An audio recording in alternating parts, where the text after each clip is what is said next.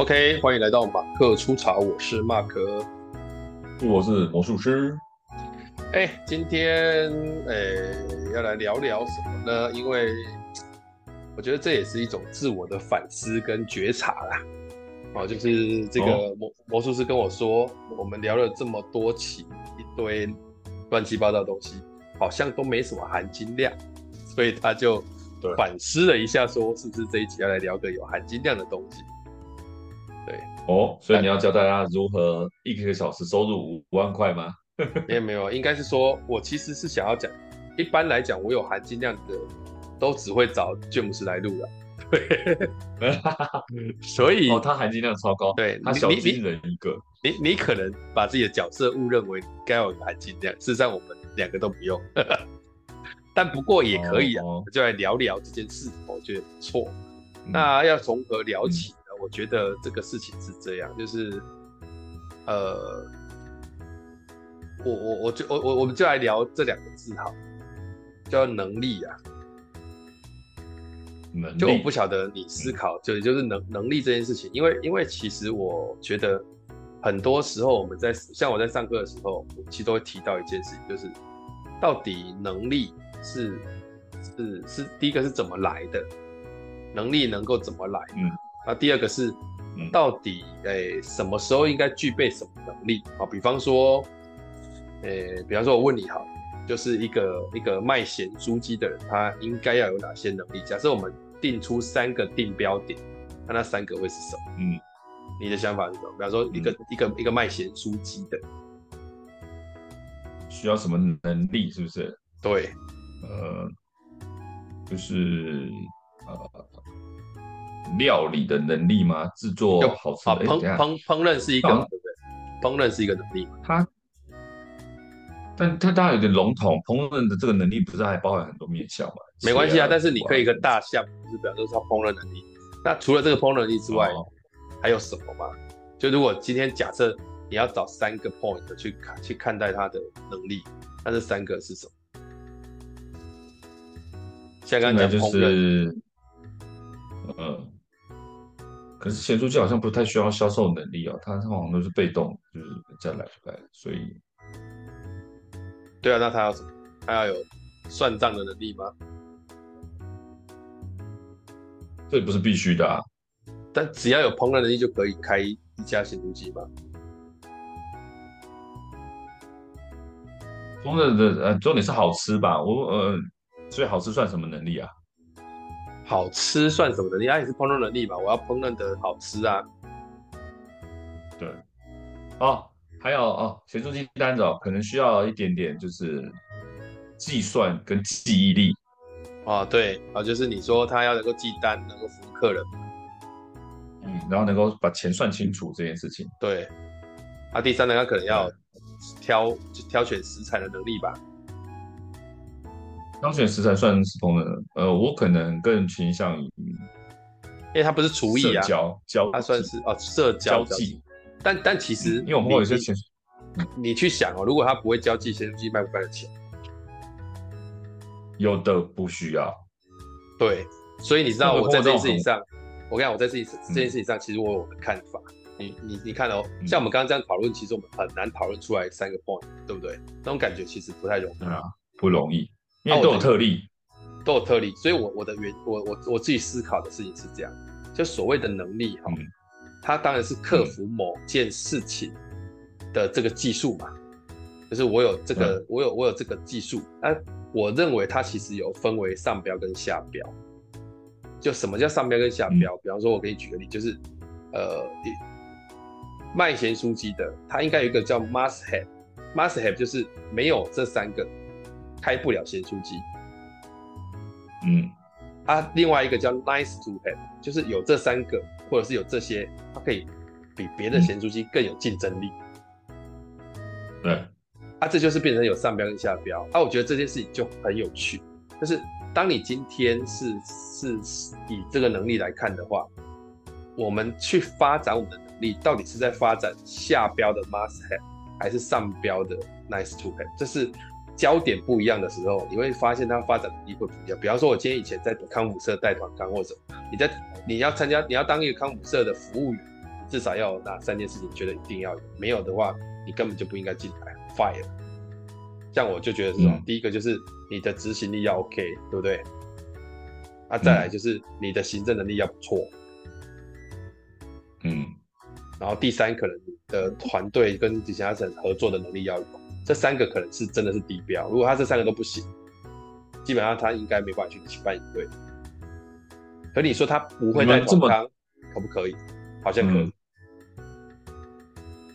你们你们这么早期就就已经有这么这就这么细的要求了吗？有有啊，就是你比方说我们以前在大康的时候，我去想，或者说我今天在挑学弟妹要去办营队，我去想，那到底这个人我们在甄选他的时候，他到底符不符合？啊？可我们以前那时候定的那个比较，你知道学生比较不会想。啊，有没有那么 detail？反正我们要的，比如说你要进入我们社团，比如说要有什么康复能力、唱调能力、什么应变能力、抗压能力，对，那种都那种大项，然后而且还就是比较趋向于那个 nice，就是所谓的上标。Nice to have，对，嗯，那时候我们开的比较像上标，所以你们想到那么细，符合下标这件事情，反而是我们后面就你上标要不到，只好要下标。没有，因为因为会有一个情况，我跟你讲，会有一个情况很恐怖，就是他有一个能力在上标，嗯、但其他能力在下标下，你要不要他？嗯嗯，很正常啊，哦，碰到。那这个事情就会变成是一个很有趣的议题，为什么？因为我我每次在上，好，比方说我每次在上职场能力，哈，那我我会认为职场能力你要讲清楚，嗯、所以我自己有去查很多资料之后，我归纳出来职场能力，我归纳四个。就是我用这四个去架构一个职场能力，而、嗯啊、我现在在课堂上讲，大部分的人也都能接受。就第一个叫专业能力，第二个叫人际能力，嗯、第三个叫思维能力，第四个叫管理能力。我是用这四个东西去看待一个人、嗯、他的职场能力行不行。那、你看，以专业能力来讲，很多专业能力其实是下标，就是你至少要知道这个产业在干嘛。嗯。你至至少要知道这个位置要干嘛。你不能先说你今天来当个，你今天来当个，比方说你今天来当个行销，啊，你根本行销什么都不会，你就说啊我会很认真学，但这种话有时候听起来就很厌恶啊。为什么？你会很认真学啊？所以我是补习班吗？不能这样子，对不对？你会很认真学啊？你有奖钱给我吗？也没有啊？为什么你要很认真学，我就要用？那、啊、我明明就是要你要，你不是要认真学，你要认真做啊。嗯，对吗？这个这个其实是一个很，比方说，我今天是康复社，我招收社员，我训练你，你认真学，那没问题。那我今天招收的是一个营队的服务员，我就要你上场就跟你做，我还跟你们还现在还抓一个白纸啊，干嘛？那就你不是上场，我还要训练，我哪有这个时间去弄？嗯，这个其实就是很重要，就是所以我说专业能力的第一件事就是你要知道这个岗位，它就就这个这个岗位这个职位。它到底需要具备什么？你有没有 sense？那他就会遇到我刚刚讲的上标跟下标，也就是说，你的专业能力是在下标还是在上标？你就越上标，当然你的专业能力的竞争度应该就会更好。这个是我第一个想要讲，就是说你在专业能力上面去想。那呃，嗯，今天有一点想要谈人际能力，因为曾经我讲人际能力的时候，有人好有我遇到几个问题。好，第一个就是有一个人他讲的比较浅一点，他说。那如果我今天专业能力超强，我是不是就不需要人际能力？有人这样讲过，他这要怎么回？嗯，不一定吧。他说我专业能力超强，我就不需要人际能力了。那很多人也会回不一定的。可是他说啊不一定，所以所以意思是怎样不一定？你要不你你怎么说服我？我曾经遇过有一个阿 D 这样问，就是说我只要专业能力超强，我干嘛需要人际能力？看产业吧，这很难毁嘛，对不对？对啊，但是看产业吧。对，我觉得你的思，我觉得你的思维已经很不错，就是你会讲到看产业，因为看产业，因为其实我的产业的人际能力就是他的专业能力，比如说保险啊，他的他的他的专业能力很大一块要吃到人际能力，因为你要做陌生开发，你人力也不可能不好啊。我懂你的意思，它是综合的嘛，它是综合。但如果我们讲，我们如果讲保险哈，保险假设他专业的意思，对保险的了解跟对保险的这个里面要怎么理赔，要什么东西东西，他很清楚、很了解，他很强，他甚至可以跟你讲哪个保险配哪个保险比较好，那些是他的专业能力。但还是要吃到人际能力，说你到底人家关系好不好，卖不卖得掉。可是如果你把它抓回去，变成销售能力，它好像又可以规划成专业能力那一部分。所以我当然我当初这样分是有一个向度，但它不一定到很精准。啊，对啊。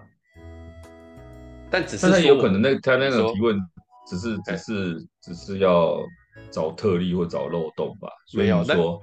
我那时候想了半天，也不是想了半天，我那时候可能心灵福至哦，就突然间回了他还不错的答案。嗯，我就跟他说，嗯、呃，今天如果你告诉我专业能力够强，就可以不要人际能力。我跟他说，我完全认同。但问题是，嗯、这个够强是面对什么目标？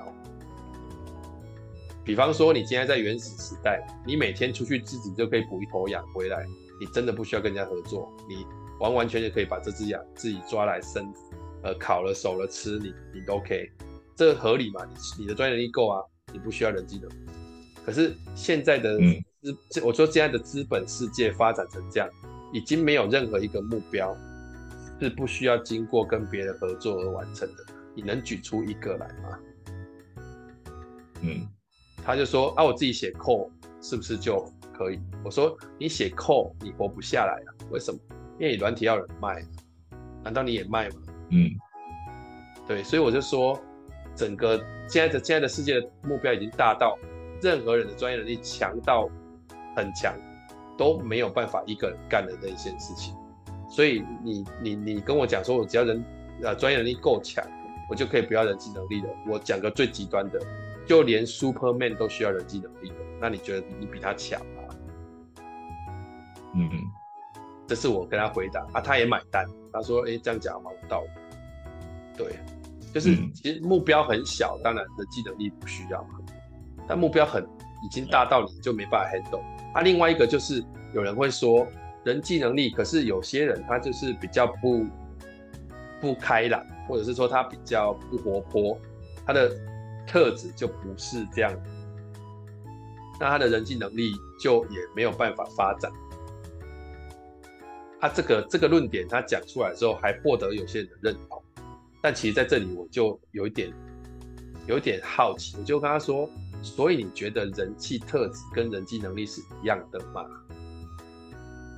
嗯，对。啊，这个时候我也想问，就你就体感来讲，人际特质跟人际能力，它会一样吗？还是有相关，应该不一样吧？你你的感受是不一样的？比方说，有一个人说他很开朗，或者他比较活泼，他比较他比较善于社交，那这样他的人际能力就相对比较好。我我我我其实很难回答，对，因为因为我为什么会这样？他，你说，嗯嗯，我觉得有影响，但不见得。不见得，比如说你说特质跟能力这件事情，比如说哦好，我长得矮，那我理所当然，大家都认为说我灌不了篮。但如果我用力练我的跳跃力呢，那我是不是就能够灌篮？嗯，那当然，有些人可能觉得说，那对，那那所以说我矮就不能打篮球吗？或者说篮下我就吃亏吗？那矮是我的特质啊，我我已经长这样子了，特质基本上要改变的幅度可能不大，因为我就是这样的特质，或者说我天生就这样。但是说你说不能灌篮，难道就没有看过矮的人灌篮？比如说 NBA 两百公分灌篮，但有人一百八照灌不误啊。对，你可能矮到一个程度就不能惯了，但是你总能发展出适合自己的方法，那那就是完全的特例了嘛，那就是完全特例，没有矮到那个程度嘛。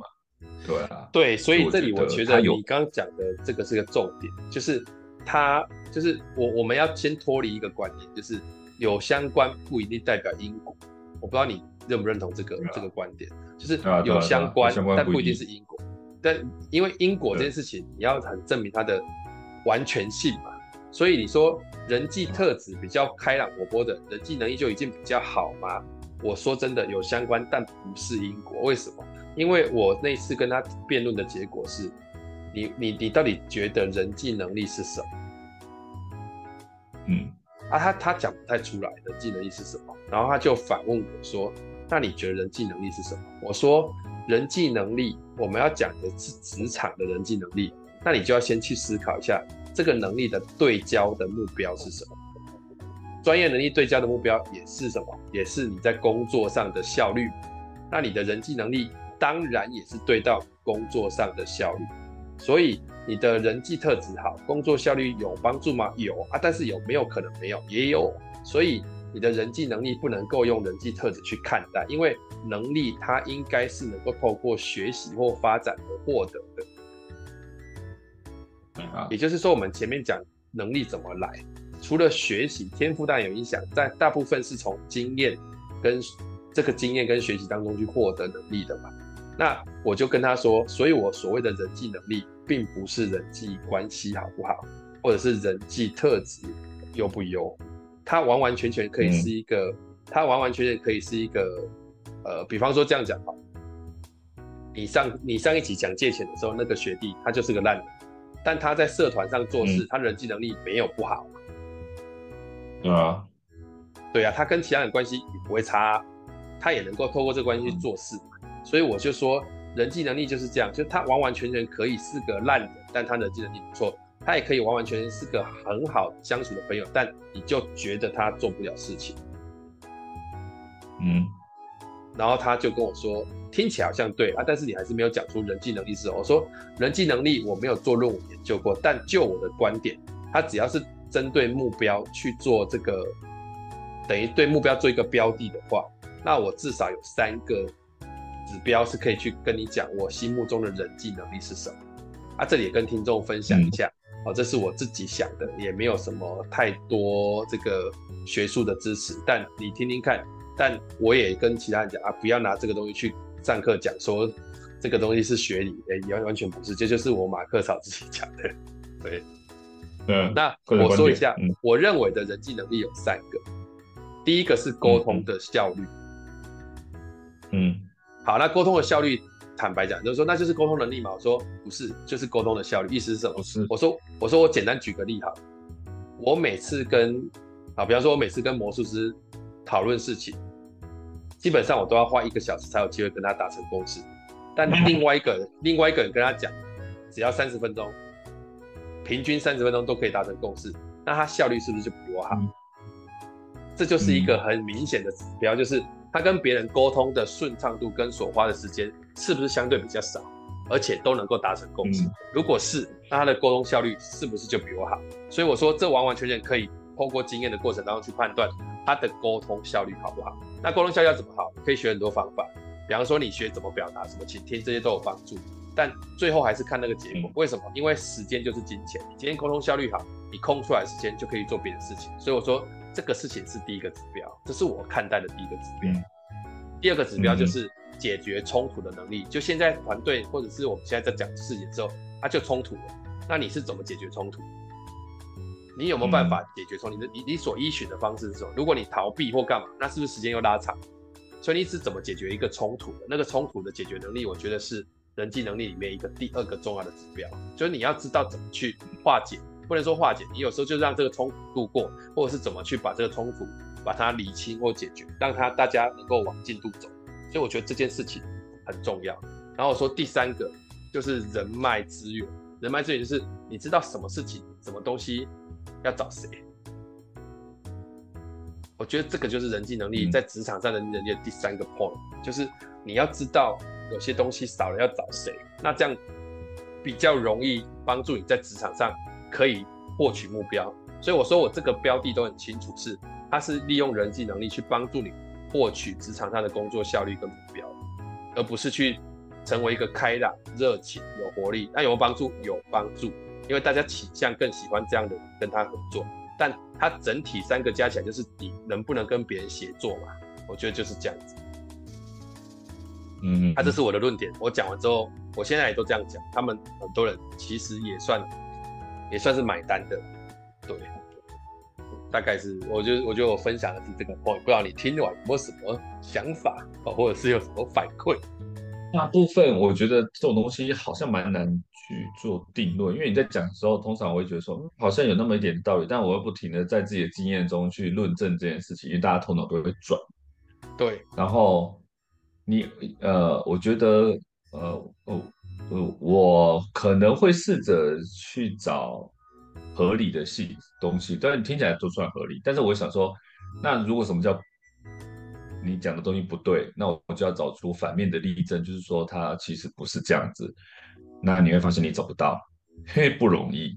你这种题目你知道啊，就很难，大是大非，你就很难去，就去直接说做做做出一个精准又没有什么的 bug 的论述，真的很难。所以说，你说沟通的效率啊，解决纷争啊，然后人脉啊，这件事情乍听之下没问题，举出反例举不出来。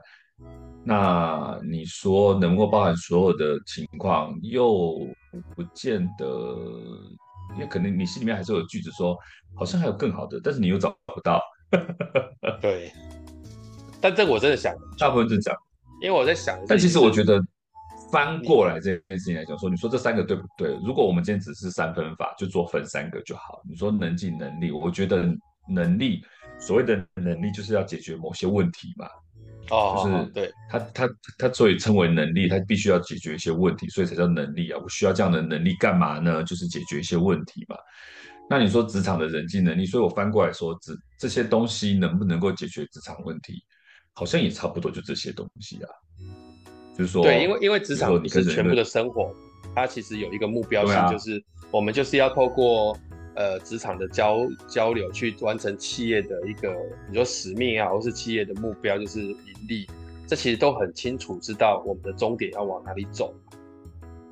对啊，所以你说以职场能力来讲的话，你说职场的人际能力的话，这三个其实是适用于职场。比如说什么性格开朗什么有的没有的，它是一个附加，它并不是职场最。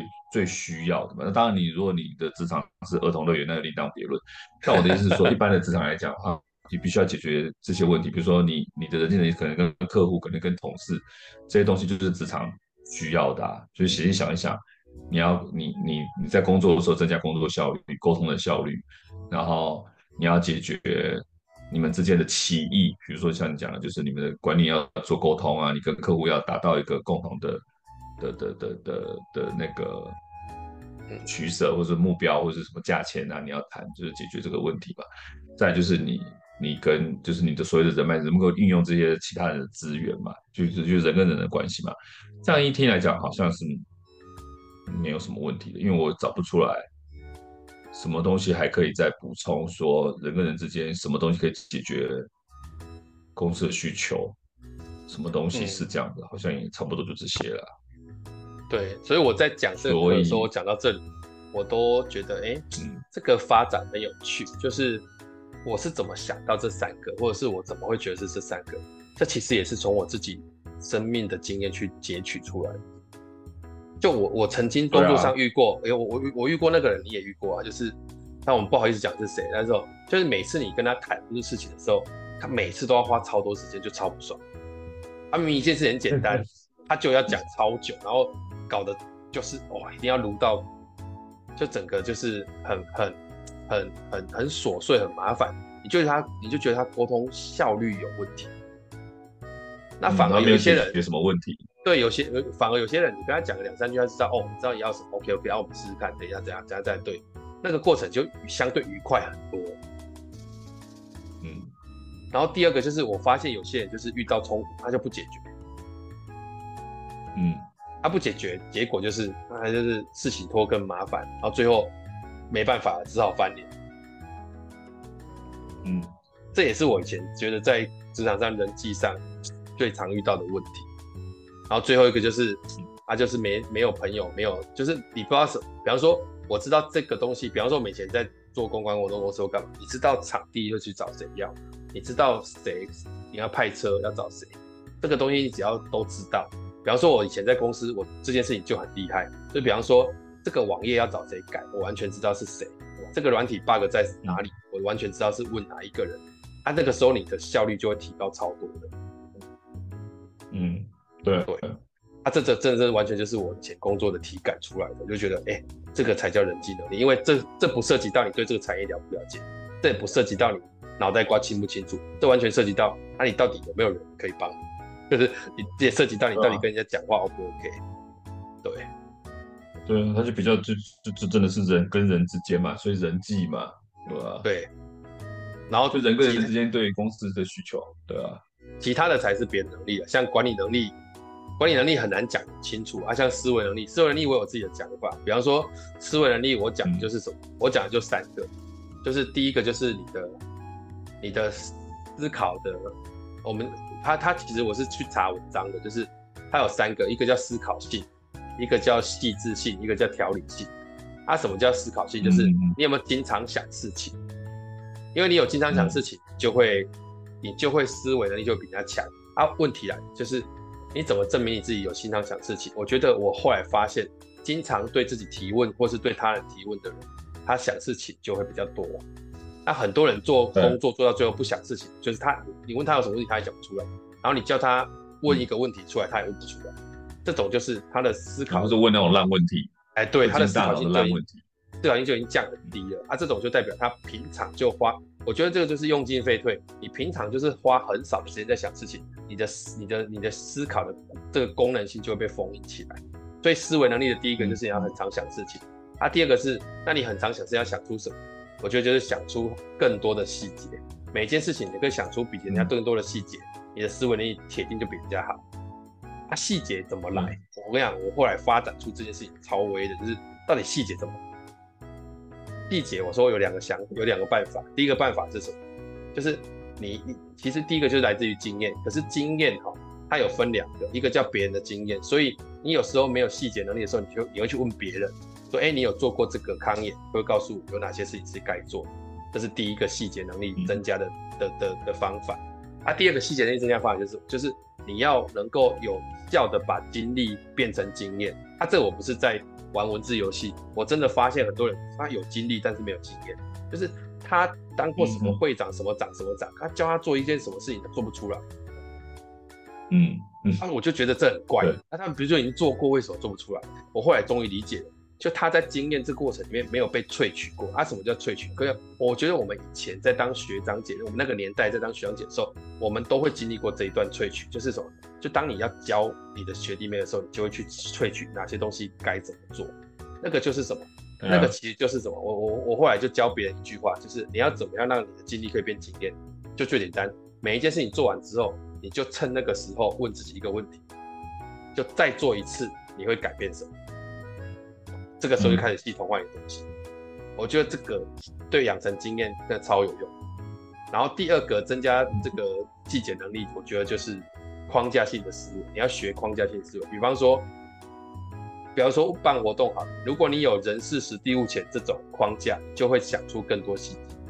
他他会引导你，他会引导你讲东西有个方向性。啊，很多人想不出来，就是因为他他细节想不出来，就是因为他就。就一次一起想嘛。我曾经问人家说，办一个同学会要准备什么？啊，很多人就讲一些，比方说讲一些讲到什么讲什么。大家因为他没有，我就说个坦白一点，你都不用用到人事时地物，你就用活动前中后理论就可以了。就活动前要做什么，活动中要做什么，活动后要做什么。你有这三个框架，你想出来的东西就比别人多了。嗯，啊，这个其实我讲的就是细节能力，也就是最重要的。然后。呃，我们都认识的那个人，他就是细节能力可能不错，但是他第三个能力超差，所以才会变成灾难。第三个能力就是条理性，就是知道什么事情先做，什么事情后做，什么事情可以不用做。嗯，他、啊、那个人就没有这个能力，所以他搞得大家都很烦。对，嗯，你应该有体感哈，就是这样，就是 就是会搞成这样的，就是他条理性很差，他真的抓不到重点。那、啊、你看、嗯、这个思维能力的这个脉络，是不是他们我去查那个资料写的这个就真的很很职场能力？就你有没有这三个能力，一测就知，一知一一看就知道你思维能力到哪个 level。嗯，那我就很喜欢这种东西，就是他很可以很清楚的去讲出来某个框架，当然他一定没有办法涵盖所有，但他至少有个七八成。啊，我觉得这个就超赞。对啊，对。对啊，框出来之后就很好做了嘛，对吧？对，不框你就是想到什么做什么，就一定会东东缺西漏的嘛。对啊，比方说像你的思维能力可能就很好，因为你很常会问自己问题，很常会问一些问题，然后你的细节能力也比较好，原因是因为你本来就很关注细节。嗯，大家条理性一样，就会你就很会抓重点，哪些事情就自己后做啊。所以思维能力强的人在职场上，我认为他就是有帮助的。嗯，而且他可能是一个很关键的能力。对吧？对，这也是我这一集想谈的这个问题啊，就是说，关于能力、职场能力到底要怎么讲？对，嗯。所以听到这几人赚到了，这种东西都含金量超高。你你看我那一天，我们在淡江那个会议，我不是在讲职涯，我就说职涯这件事情你要有蓝图，你没有那个，你脑袋没有蓝图，你根本不知道自己在发展什么。就算有帮你发展，你也你也做不到啊！一一一昧的去迎接那个家长的这个这个要求，说啊我为什么大一不出去实习干嘛？怎么怎么的，那都没有阶段性，没有没有规划性思维的人才会这样讲话。就很简单嘛，你今天要学会骑机车。嗯你难道不用先从脚踏车开始学吗？你难道不用先从平衡开始学吗？它的过程本来就是这样子的，职雅也是啊。你不用大一进来就去实习，那你干嘛不让他高中毕业去工作就算了？你干嘛要念大学？讲成这样，对啊，对啊，这这是这是有问题嘛？对，所以我说很多人职涯就想，很多人职涯都乱讲，就是说，哎、欸，你看你现在在玩社团，那你就是呢，呃，就是有跟人互动啊，啊，这个人跟人互动。他呢，就是这个人际关系，就是未来职场的软实力啊！一讲这个东西，根本一点就是很 low，你知道吗？所以，所以人际关系是职场能力的哪一块呢？然后，请问他在职涯里面，他帮助到什么呢？具体要学的经验是什么呢？你现在问我，我都讲得出来啊！我可以跟你讲，你在社团里面人际关系主要是三个嘛。第一个，你沟通效率是有怎么养成的？你有没有学会沟通方法？第二个是。你自己在化解冲突的时候，你是怎么形成那个模组的嘛？啊，第三个是你是怎么跟别人成为互利关系的？这个你在职场上就可以用啊。对啊，啊你你就没有讲到这些，你就不知道自己在讲什么。所以那一天我讲的那么激动，就是因为哦，我觉得很多人乱讲。他就你们那个大标题去包，然后就认为标上包，但大标题是没错，但是你你拿那大标题，那详细的细节要怎么做，或者什么之类的。那或者是你只是放个屁而已，那种大标题谁不会？那比如说人际关系，谁会说不重要？那当然重要。对啊，你说抗压性，谁会说不重要？啊，问题是你在哪里学抗压性？你在职场什么时候用抗压性？怎么拿出来用？对啊，对啊。或者说抗压性是不是最目前为止公司最关心的，或者什么之类的这东西，或者是或是那个产业最需要的？那你也没有做理清啊，你只说它重要，什么都重要啊，钱也很重要啊，奇怪。对对，没有什么意义。所以我真的，我确实觉得每次在谈这个东西的时候，我就希望把它讲清楚。对，我知道我们讲的一定不够完全，但它至少有一个完整嘛，你懂吗？就是那种感觉，你才会知道你抓到什么东西。我我觉得这种跟它就是它就是一种独特的系统，就是我们有这样的系统，这系统是没有错的，大家可以做，它就是一个很好的。的一个操作的一个的的一个方式，那我们不敢说我们自己全对，但他至少你抓到自己想，比如说你有你的教学系统，我有我的教学系统，这这没有绝对的对错，也没有说教出来的学生哪个也比较优秀，但至少我们有遵循的方向。你不要说你讲了一个大是大非说，说哦对，人际能力很重要，然后呢你要做什么？你的系统是什么？你要做的顺序是什么？对，然后你你既有这样的，嗯。外面的老师一天到晚讲人际能力很、人际关系很重要，然后他都在教什么？哎、嗯欸，我们要教大家怎么自我介绍。我就觉得，然后呢？嗯嗯、所以自我介绍学好了，嗯、人际关系就超棒。嗯嗯，不一定。超怪的，对，超怪的、啊。我们会教人家做自我介绍，通常都是在训练他的表达能力，而不是在训练他的人际能力。你今天自我介绍很厉害，到底要怎样？然后什么与人为善啊，什么不要计较啊，这请要什么？你讲、嗯、这些东西是一个工具，但它不是，但它不是一个，对，这叫是一个工具，它不是你的人际关系的的那个因果啊，它是一个工具。就就他讲成那样，善用工具怎么用？我我哎、欸，我曾经用这个东西做一个活动，我会跟你推荐，超好。我就直接问，嗯，我以前在大学就直接问说，你认为？每一个人都写写出五到六个，你认为要成为一个好的服务员，有哪些特质或是哪些能力很重要？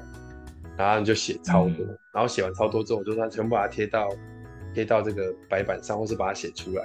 然后我就我就直接这样讲，嗯、我说来，假设有一个人，哦，他又善良，又有服务热忱，嗯、做事情又积极，嗯、时间管理又超好。嗯抗压性又超棒，然后什么都全部都讲过一遍。嗯、那你觉得他比较像服务员，还是比较像超人？然后他们就笑了，就说：“你有没有发现，都用很多高标准去要求我们想要进来的服务员，可是你们都忘记，那要找进来当服务员低标是什么？因为他们那个时候都找不到社员或者找不到服务员要来带队，那你们都用高标去看，那人家当然都进不来啊。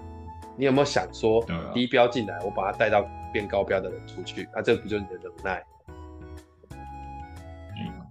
对，啊，我觉得后来我们那些弟那些，你们学弟妹也像我们当初出来找找人的时候，就会觉得说要开什么哦，我们早期都是这样的，比如说要选进的时候也要要团抗能力很好，要有唱跳能力，然后要什么抗压，早期都这样选。或许早期人多的时候，我们可以往高标选，也选得到，但后来都要修正啊，因为后来我们都说我们找适合的嘛，而不是找最强的嘛。啊，对啊，适合的就是你有那样的潜质。什么之类的，然后我们再把你往更好的方向去做训练嘛。后来就变成这样子，其实也是应该是要这样子啊，对吧？对，啊，这个这个地方我就是要讲说，所谓的能力啊，所谓的训练或者是学习，你其实都是在发展，那那个发展的过程都要有一个指标性，跟要有一个要有一个有一个方向。如果没有个方向性跟指标性，你真的不知道你往哪个方向走，然后你现在到底走了几步？我觉得那个真的很重要，就是你走几步是到哪里，然后那个方向在哪里？我觉得那个才叫做，如果职涯也是一种，也是一种生涯，也是一种，也是一种路途的话，那你你的指南针很重要，你你的你的量测工具很重要，你那些东西都没有的情况之下，你就觉得我只要一直往前冲，我就是对的。我觉得那件事情反而很恐怖。你今天在地球上一直往前冲，最后你就是回到原点。物理上是这样，没错。对啊，那所以你今天要想的事情是，你用什么东西去衡量那个过程？如果没有，蛮麻烦。对，所以我其实很不欣赏人家在讲这个所谓的职场能力或干嘛之后，他就随便拉一个什么什么呃呃。什么什么谁谁谁说谁的什么什么谁谁说哎、欸、对，或者是说呃什么青年发展署说什么什么符合企业软实力有哪几项或干嘛，就是那些都 OK 都不错，可是你总得让人家比较有系统的去南瓜这些，你不能用点发式的，那种点发式太为难人家了吧？他这青发署写了十几个能力啊，我这十几个能力如果。只有两三个能力好，哦，是怎样？我就不要去就业了，我去自杀嘛？这很怪。大概我觉得这个问题在这里，就像就像有很多人问我说，老师，我我要我我要写我自己的，因为我有时候会当他盘点说，哎，你现在在工作上的优势跟弱势是什么？就是优势跟弱点。嗯嗯。然后很多人就不敢写优势，我就问他说，那你觉得优势是什么？然后他们就说。优势应该就是比别人好的嘛。我说不是，你要找比别人好的，啊，一定有人比你好，你怎么敢写？然后他就说，啊、那老师优势是什么？我说优势是你盘点自己有十个能力比较突出的那三个就是优势。对啊，所以你的优势是借由了解自己获得的，不是去借由跟别人比较获得。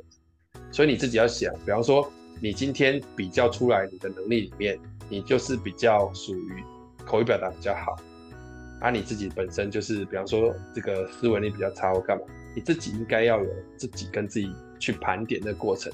十项能力里面哪几项你不要掉？比方说你今天是一个篮球队员，你今天在打那个假设 NBA 二零二三，对不对？然后你就选这个球员，这个球员他就是外射能力低，中射能力不错，然后禁区能力、篮板球抢的也还可以，那你就不会让这个人一天到晚去跑三分线乱投嘛。嗯。啊，这个就是代表什么叫优势？优势不是赢过别人的能力，而是你自己盘点自己能力里面比较突出的那几个，这样比较能够清楚知道你要发展的方向是什么。因为我们不一定会前十趴，我可以前二十趴也可以活得很好，我前三十趴也可以活得很好。我难道一定要跟人家比到最后吗？这也不一定嘛。比不完啊，比不完啊。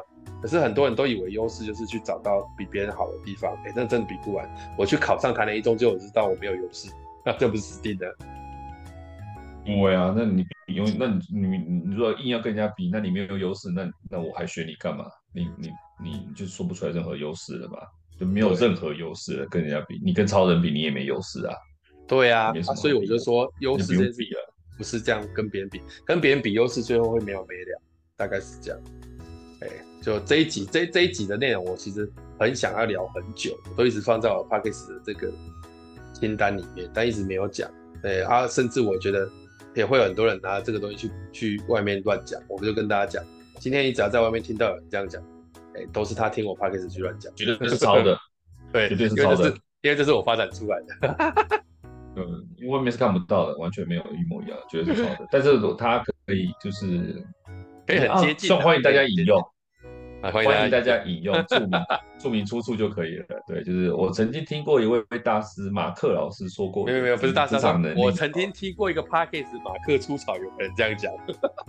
嗯，我很认同他的观点，所以我们跟大家分享一下，我是觉得可以的。啊，大概就这样子。你你你，不要剽窃我们的，然后乱改，然后乱讲，然后什么之类，当做那个，因为你讲不出所以然，你就干脆不要用，因为人家一问你就倒，那何必？啊，对，会一问就答，因为你不知道细节。其实我发展的过程都是萃取我以前在职场上的经验，我觉得大概长这样讲，对啊。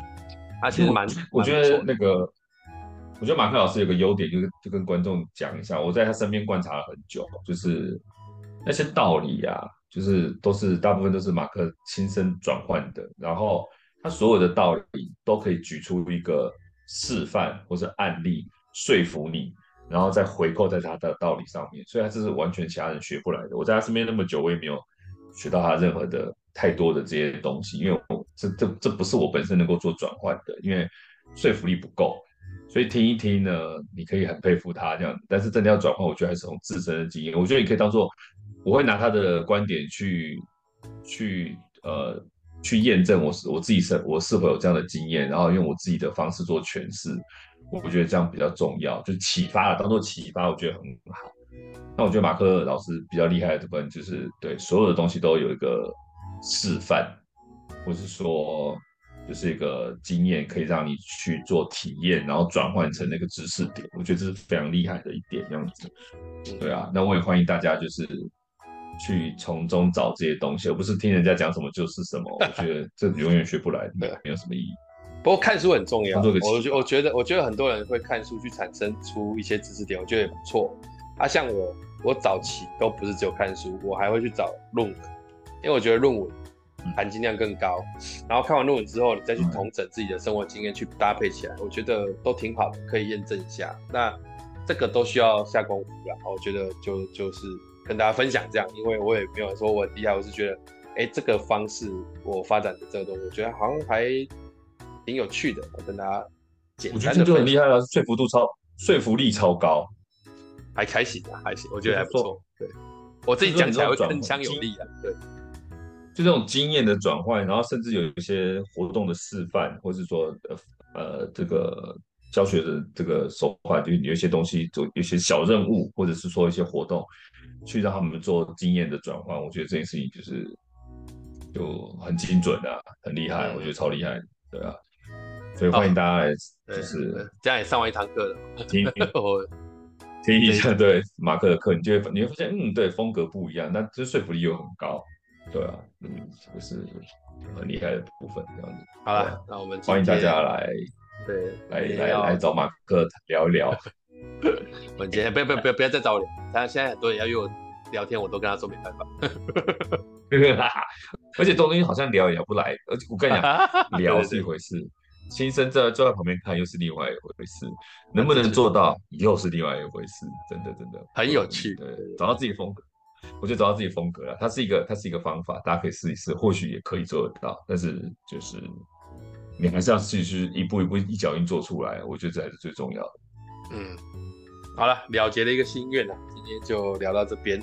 希望这个未来我自己听这一集之后也能够有所成长啊。嗯、哦，OK，好，然后那时候你也有新的观点也不一定，欸、有可能漂亮的说法也不一定，这样更好啊。对啊，好，那我们今天就到这里了，嗯、感谢大家，好，拜拜。感谢马克老师分享，谢谢大家。